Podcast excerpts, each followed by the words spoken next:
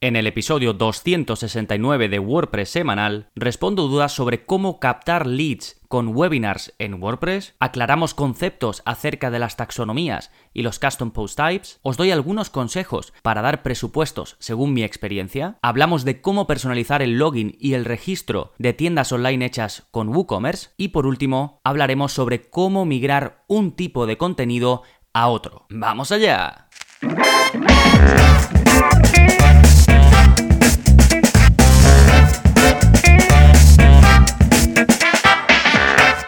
Hola, hola, soy Gonzalo de gonzalonavarro.es y bienvenidos a WordPress Semanal, el podcast en el que aprendes WordPress de principio a fin, porque ya lo sabes, no hay mejor inversión que la de aprender a crear y gestionar tus propias webs con WordPress. Y en este episodio resuelvo dudas de ese día a día precisamente de la gestión de webs con WordPress. Ya sabéis que estas preguntas las saco de dudas que mm, me han planteado pues suscriptores que están apuntados a, la formación y que ya sabéis que también incluye soporte conmigo. Entonces he seleccionado algunas que pienso que pueden ser de utilidad para, mm, para muchos de vosotros y en un momentito las vamos a responder. Pero antes, como siempre, novedades. ¿Qué está pasando en gonzalonavarro.es esta semana? Pues como cada semana tenemos un nuevo vídeo de la zona código, ya vamos por el 219 y en él os enseño a desactivar los comentarios de los adjuntos multimedia de WordPress. Y esto es algo que me habéis preguntado bastante, bueno, bastante, me ha llegado esta pregunta en varias ocasiones y en Google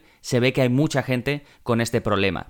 Y básicamente es que la parte multimedia de WordPress, ya sabéis, es una parte donde podemos subir las imágenes, los vídeos, los audios, los PDFs, lo que queramos, y eso en WordPress es un tipo de contenido, igual que páginas e igual que entradas. Y como tal, ya sabemos que los tipos de contenido en WordPress tienen la posibilidad de que comentemos. Y desde los ajustes de comentario de WordPress podemos tener o los comentarios activos o los comentarios inactivos o desactivados. Pero si los activamos o los desactivamos lo hacemos a nivel global de toda la web. Entonces puede que nosotros queramos que cuando alguien vaya a las entradas de nuestra web pues que pueda comentar. Sin embargo, si acaba en la página de adjuntos porque eh, cada elemento multimedia que tú tengas en tu web tiene su propia página, tiene su propia URL donde se ve ese contenido únicamente digamos, no es como cuando insertas una imagen dentro de otro contenido, sino que además esa imagen en sí tiene su propia URL. Así es como funciona en WordPress. Pues bueno, si alguien acaba en esa URL, en esa página de adjuntos, que no salga a la caja de dejar un comentario, pues porque normalmente no va a tener sentido que sea así. Bien, pues en este vídeo de la zona código te enseño a desactivarlo solo de la página de adjuntos y que no se te desactiven los comentarios en las entradas. Sí, pues ya sabéis, vais a tener el vídeo donde os explico cómo hacerlo y debajo tenéis el código que solo vais a tener que copiar y pegar tal y como muestro en el vídeo. Así es como funciona la zona código, os enseño a hacer pues modificaciones a vuestra web sin plugins, todo eh, por código, pero sin que sepáis programación. Yo os guío paso a paso por lo que hay que hacer para que obtengáis el mismo resultado. Perfecto, eso en cuanto a los vídeos eh, de la zona código. Después, en cuanto a los cursos, lo más reciente es que he renovado o ampliado dos de los cursos de la plataforma. Uno es el de LearnDash, uno de los cursos más populares, que ya sabéis que LearnDash os permite crear una plataforma de enseñanza donde el estudiante pues va por un eh, un consumo guiado de las lecciones, ya sean en vídeo o en otro o en texto o en lo que sea, tiene la posibilidad de hacer exámenes, lo que se conoce como un sistema de gestión de enseñanza, ¿no?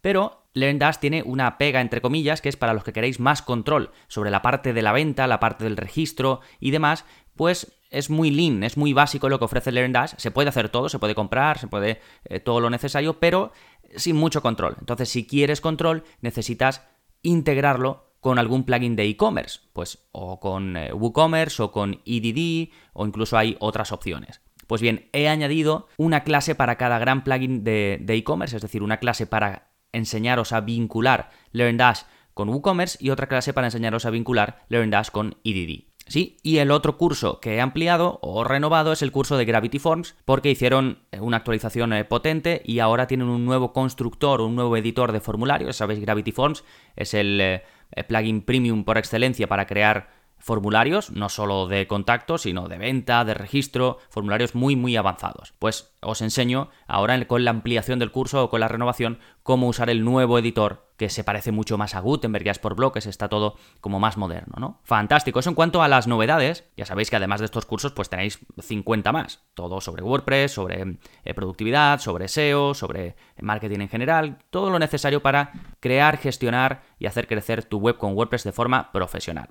Eh, bien, como decía, eso en cuanto a las novedades. Vamos ahora con el plugin de la semana que se llama Publish Press Revisions. Y este es un plugin que te permite aceptar revisiones de los usuarios de tu web y que tú puedes aprobar o denegar. Y estas revisiones me refiero para, para, contenidos, para las entradas de tu web, por ejemplo. Y con él permites que eh, tus usuarios puedan actualizar entradas de tu web, nada, utilizando el editor de WordPress normal, pero que sus cambios no se publiquen automáticamente, sino que se quedan como revisiones que tú, como digo, puedes después aprobar, denegar o programar. Esto lo busqué porque un usuario necesitaba, una usuaria, una suscriptora de los cursos necesitaba poder hacer cambios en un contenido ya publicado y programar esos cambios, cosa que por defecto no se puede hacer. Tú puedes programar un contenido nuevo, pero no puedes programar una actualización de un contenido existente. Y este plugin sí que te permite hacerlo, ¿sí? Y bueno, y está apto, eh, funciona tanto en Gutenberg como en el editor clásico, si tú prefieres utilizar el clásico, ¿sí? Es un plugin que se actualiza con bastante regularidad, que, que tiene muy buenas valoraciones, salvo, bueno, tiene un par de ellas que en algún momento parece que tuvo algún, algún fallito, pero en general está bastante bien y está activo en más de 5.000 webs con WordPress. Así que os lo dejo enlazado en la parte, ya lo sabéis que hay una parte con los enlaces de todo lo que vaya comentando. Incluso el plugin de la semana tiene su propia sección dentro de las notas del episodio. Así que de nuevo se llama Publish Press Revisions y para ir a las notas del episodio, para ver todos los enlaces y todo lo que voy comentando, gonzalonavarro.es barra 269. Fantástico, pues ahora sí, vamos con vuestras preguntas y vamos a empezar por la de Felipe, que va sobre cómo captar leads con webinars en WordPress. Me dice, hola, buenos días, aquí estoy pidiéndote ayuda de nuevo. Tengo una pregunta en una página que estoy haciendo de una persona que da servicios de tecnología. En esta temporada está dando webinars gratuitos a sus clientes y quiere captar nuevos leads desde Facebook Ads. La gran pregunta es si hay algún plugin para registro de eventos para que los interesados en el webinar se registren en su formulario y les envíe un correo, pero que yo lo pueda personalizar, ya que los correos de Elementor no dan muchas opciones el cliente quiere logo, quiere colores, etc. Esa sería la primera pregunta, que es básicamente si hay alguna forma de personalizar los correos de los formularios de Elementor.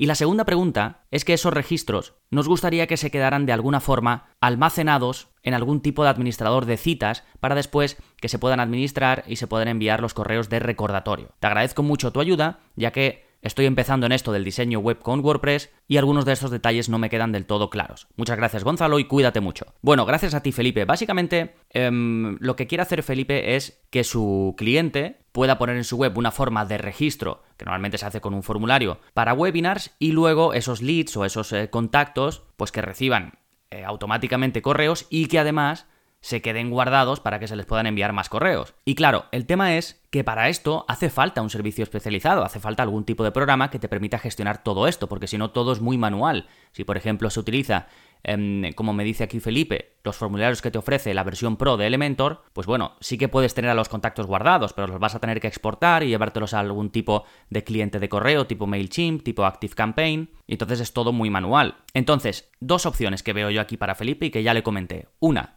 utilizar un servicio especializado para webinars que te permita controlar todo, porque los hay. Hay muchísimos. Yo la verdad que no utilizo ninguno, pero como veo que Felipe quiere hacerlo todo de WordPress, le recomendé uno que, estuve viendo y que tiene buena pinta y que se integra directamente, o sea, es un servicio de webinars, pero se integra directamente con WordPress y lo puedes hacer todo desde WordPress.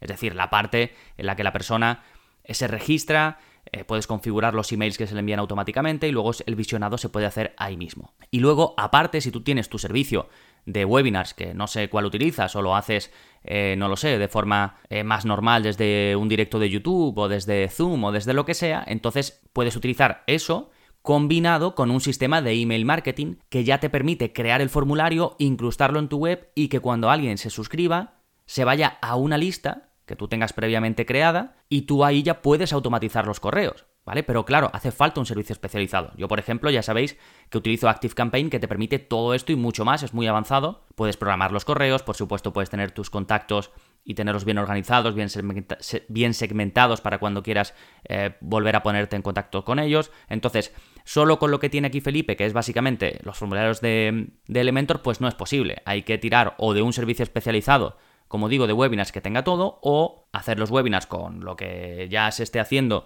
en ese caso y combinarlo con un buen sistema o con un buen programa de email marketing. MailChimp también funcionará ¿eh? y, muchos otros que hay por ahí. Así que os dejo el enlace al plugin que os digo, que se llama WP Webinar System, y al curso de Active Campaign, para que tengáis, digamos, las dos opciones. Sí, perfecto. Dejamos la pregunta de Felipe y nos vamos con la de Miguel Ángel, que va un poco sobre aclarar los conceptos de taxonomías y de custom post types. Me dice, buenas noches Gonzalo, me gustaría preguntarte si tienes algún podcast o vídeo en los que hables de las taxonomías. Es algo que me gustaría entender. He leído al respecto, pero no me aclaran del todo cuáles se pueden modificar y cuáles no. Por ejemplo, algunas veces los themes traen nombres como portfolio. ¿Cómo lo puedo cambiar?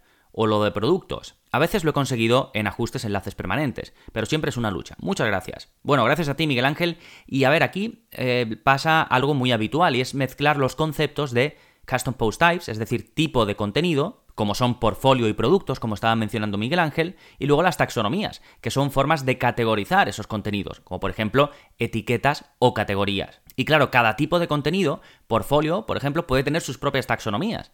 Productos puede tener sus propias taxonomías. Entradas en WordPress, que ya vienen en WordPress, tienen sus propias taxonomías, que como digo, unas son categorías y otras son etiquetas, ¿sí?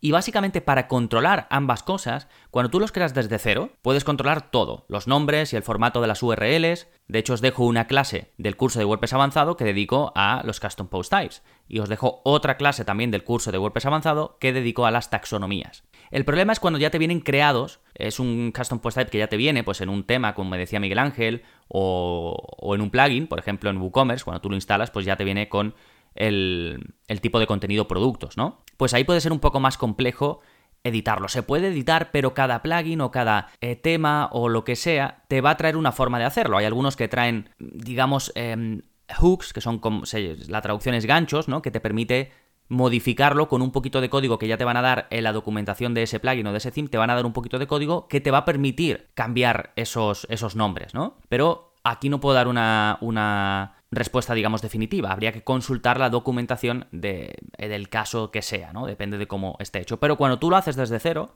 se puede controlar absolutamente todo. ¿eh? Y os voy a dejar también el enlace al episodio 222 del podcast, donde hablo en profundidad de custom post types, taxonomías y de páginas de archivo, que son tres conceptos intermedios dentro de WordPress que generan confusión. Y creo que ahí lo explico todo muy bien. Y además al curso de Custom Post Type UI. Esto es un plugin que te permite crear tipos de contenido nuevos, pues imagínate noticias, películas y también taxonomías. Es decir, que puedas crear tus propias categorías, incluso con otros nombres. Por ejemplo, si creas el tipo de contenido películas, que puedas crear una taxonomía llamada géneros.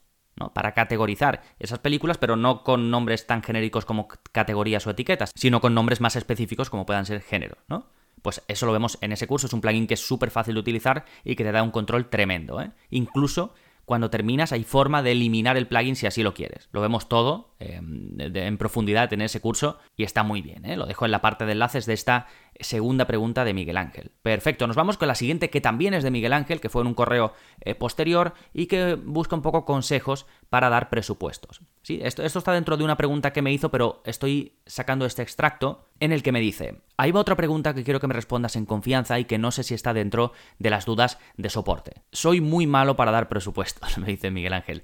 Y, continúa, me dice, y si finalmente tengo que dar el presupuesto, ¿me podrías ayudar? Si me dices que no, que es algo personal, te entiendo perfectamente. Muchas gracias, Gonzalo. Bueno, por supuesto, eh, Miguel Ángel y a, todos vosotros, estas dudas son normales del día a día, sobre todo para los que hacéis webs para otros. Y bueno, em, esto es muy genérico, pero los consejos que le di a Miguel Ángel y que os los traslado a vosotros, que según mi opinión, Em, así de primeras, consejos generales, y que creo que vienen muy bien, es, por un lado, cuando tú no sabes, no tienes ni idea de, qué cobrar, puede ser buena opción tantear el presupuesto que tiene el cliente, porque muchas veces el cliente que te viene eh, tiene unos márgenes y va a decir, vale, me voy a gastar como mucho esto o mi idea es esto, ¿no? Entonces puedes preguntarle directamente cuál es el presupuesto que tienes para hacer esto, ¿no? Yo muchas veces lo hago así. ¿Y qué es lo que hago? Yo sí que tengo en mi cabeza lo que por lo que voy a hacer un servicio o por lo que puedo el mínimo por lo que lo voy a hacer o lo que sea, ¿no? Entonces, si está por debajo del precio que yo me encontraría cómodo haciendo ese trabajo, pues puedo decirle, siempre y cuando me interese, que por ese presupuesto que me da, puedo hacer, por ejemplo, A, B y C, pero no puedo hacer D, porque eso no entra, ¿no? Otro consejo que te puedo dar o que os puedo dar es jugar con ofrecer plazos de pago. Por ejemplo, si el cliente te dice que como mucho puede pagar mil y tú eh, lo que quieres cobrar es 1500, porque es lo que vale tu tiempo, es lo que, lo que tú estimas eh, tu tiempo o tu sapiencia, pues le dices que el mínimo por lo que puedes hacer ese proyecto es 1500, pero que le ofreces pagarlo en tres plazos mensuales, por ejemplo. Yo esto lo suelo hacer bastante. De esta forma, al cliente no le supone tanto pagar en tres meses 500, 500 y 500 y tú cobras lo que buscas. Y también le dije a Miguel Ángel en este caso, porque él me estaba hablando de un proyecto que tenía para un cliente y demás, ¿no? Y me contó un poco cómo era. Entonces, era una web pues un poco grande, ¿no? Porque querían eh, que le hiciese el diseño de la web, querían un sistema de gestión de enseñanza, un LMS, querían un foro, querían un campus. Y entonces le comenté a Miguel Ángel que una cosa que podía hacer es ponerlo por tramos. Eh, ¿no? Y dividir el proyecto en, por ejemplo, por un lado el diseño de la página, el diseño web, el aspecto general, por otro lado la implementación del sistema de gestión de enseñanza, por otro lado la implementación del foro y por otro lado la implementación del campus. Y jugar así con el presupuesto, dividir eh, cada parte e incluso se puede hacer el pago por tramos. Cuando esté el diseño de la web listo, primer pago. Cuando esté la parte de, del LMS, del sistema de gestión de enseñanza, otro pago. Cuando esté la parte del foro, tal, y así, ¿no? Y también para dividirlo en el presupuesto. A ver, son consejos generales y que muchas veces casi lo más importante es la situación, eh, en este caso de Miguel Ángel, y el presupuesto que tenga el cliente para hacerlo. ¿sí? Más allá de la complejidad técnica del proyecto, que, que bueno, que dependiendo de tu caso, pues te puede costar más, te puede costar menos, pero al final si te encaja el cliente y estás cómodo con lo que al final se, mm, se estima pagar, pues ya está. Da igual que haya otro desarrollador que cobre el doble o o otro que cobre la mitad. ¿Sí? Esos son, bueno, mis consejos según mi experiencia. Perfecto, dejamos las preguntas de Miguel Ángel y nos vamos con la cuarta que es de Hugo y que va sobre personalizar el login y el registro de WooCommerce. Me dice, hola Gonzalo, me presento, mi nombre es Hugo y me acabo de suscribir a los cursos. Estoy en un nivel intermedio y por eso estoy por aquí, para llevar mis conocimientos al siguiente nivel, algo más pro. Me dice, quiero hacer un ajuste en mi tienda online, que está hecha con Divi y WooCommerce. Estoy intentando personalizar el login de la parte de registro de clientes en WooCommerce, ya que pone por defecto un registro bastante escuálido y genérico. No sé si me puedes dar alguna recomendación de cómo hacer más atractiva esa parte del registro para los clientes. Te agradecería mucho si pudieras ayudarme. Bueno, eh, gracias Hugo por la pregunta y por supuesto bienvenido a la plataforma, espero que llegues a ese nivel pro que buscas. Y a ver, eh, aquí hay, hay dos partes, ¿no? Si lo que busca Hugo aquí es sustituir los, eh, los, formularios de registro y login que hay por defecto y crear nuevos. Se puede utilizar un plugin. Hay, varios, ¿eh? os dejo enlace a un par de ellos. Básicamente puedes controlar qué va a salir en ese formulario, tanto de login como de registro, y sustituir los que vienen por defecto. Pero me da más la impresión que lo que quiere aquí Hugo es personalizar la página en sí de registro. Entonces, o la página donde salen los formularios, ¿no? Entonces lo que puedes hacer es, tú ya que usas Divi, crear una página a medida tal y como te guste y poner el shortcode que trae WooCommerce para mostrar puesto el registro y el login, que básicamente es el shortcode de mi cuenta. ¿no? WooCommerce eh, barra baja my barra baja account es el, el shortcode que si lo pegas en cualquier eh, sitio te va a mostrar la página de mi cuenta. Y la página de mi cuenta, cuando la persona no está logueada, te muestra el login y el registro. Entonces, de esa manera, vas a controlar el aspecto de la página totalmente a medida y luego el registro y el login, pues tal y como lo muestre eh, WooCommerce. ¿sí? Luego, por supuesto, por CSS también puedes modificar si quieres el color del botón, el, cómo son los campos y demás. Que de hecho se me está ocurriendo, tengo un em, vídeo de la zona código en el que enseño a modificar cualquier formulario de tu web con WordPress, incluidos estos. Así que a ver si me acuerdo, eh, que no lo tengo aquí apuntado en la parte de enlaces, pero a ver si me acuerdo para dejároslo. Si no, buscad, os vais a la parte de la zona código, a la parte de snippets, buscáis formulario, ya sabéis que tenéis un buscador, y ahí os va a salir. ¿eh? Por cierto, también os dejo el enlace al curso eh, de WooCommerce ¿eh? y a los dos plugins que os he comentado para sustituir y controlar los eh, formularios de registro y de login de WooCommerce. Perfecto, dejamos la pregunta de Hugo y nos vamos con la última, la quinta de Iván, que va sobre cómo migrar de un tipo de contenido a otro. Me dice, hola Gonzalo, te comento que me propusieron hacer una migración de un sitio web hecho en Drupal a uno que yo hice con WordPress. Y qué dolor de y bueno, lo dejo con puntos suspensivos. me dice Iván, perdón por la expresión, pero ahora realmente odio todo lo que se ha hecho en Grupal. Bueno, me sigue diciendo, después de recibir una colaboración para realizar esta migración, ya tengo todos los posts respectivos del sitio antiguo en el nuevo sitio de WordPress. Sin embargo, tengo entradas de WordPress con unas categorías y otros contenidos migrados que están en el, en el Custom Post Type Noticias.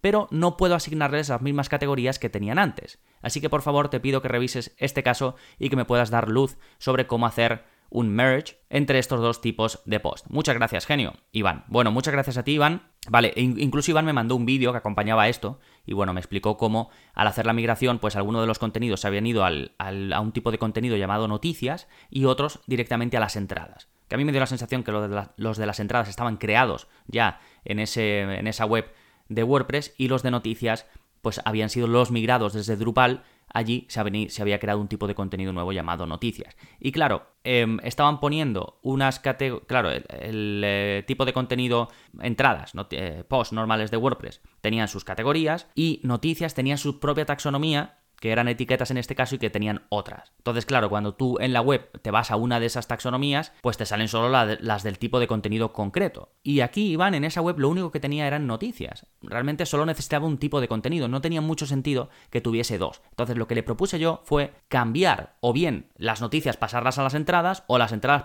pasarlas a las noticias y de esa forma que estuviesen todos dentro del mismo tipo de categorización y que se pudiesen asignar las mismas categorías, porque aunque tú la llames igual en las entradas que en la taxonomía que tengas en el tipo de contenido noticias no son la misma taxonomía, con lo cual no van a estar agrupadas bajo el mismo paraguas, no, no, van, a, no van a estar categorizadas juntas. Entonces le, le, propuse eso, que uno de los tipos de contenido pasase todos esos al otro. Y se puede hacer con un plugin que está muy bien, que se llama Post Type Switcher, y el cual os dejo el enlace. Puedes decir, todos los, o estos contenidos de las entradas que se pasen a, a noticias, o estos contenidos de las noticias que se pasen a las entradas. Y ya ahí sí les puedes asignar la misma categoría que tienen el resto de contenidos. Sí, pues nada, creo que han quedado eh, preguntitas muy variadas, así nivel eh, intermedio y espero que, os haya gustado. Ya sabéis que podéis recibir este tipo de soporte personalizado si estáis apuntados a la plataforma gonzalonavarro.es, más de 50 y pico cursos, más de 200 vídeos de la zona código y soporte como este personalizado, ya sabéis, todo por 10 euros al mes sin permanencia y además tenéis 15 días de prueba, de garantía, os apuntáis y si no os convence pues me escribís, oye Gonzalo, que, que no es lo que yo esperaba y no quiero seguir, os hago la devolución sin preguntas. Nada más por este episodio, nos seguimos escuchando, adiós.